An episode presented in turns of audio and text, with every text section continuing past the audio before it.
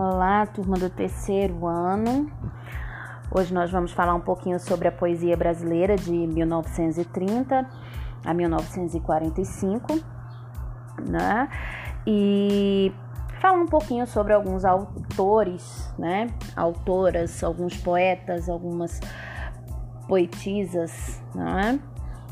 Que fizeram essa valer, né? Essa nossa poesia brasileira, dá essa identidade, essa característica, né? E faz com que a sociedade brasileira, não só daquela época, mas de hoje também, se reconheça nesses versos, né? nessas estrofes, nessas poesias, nesses poemas.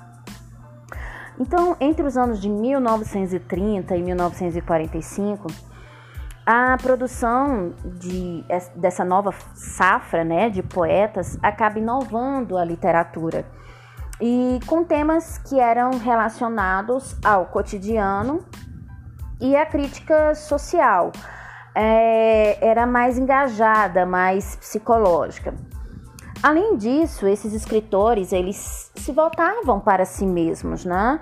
É, para o seu íntimo, produzindo também poemas introspectivos. Então, esse grupo de poetas ficou conhecido como a segunda geração modernista.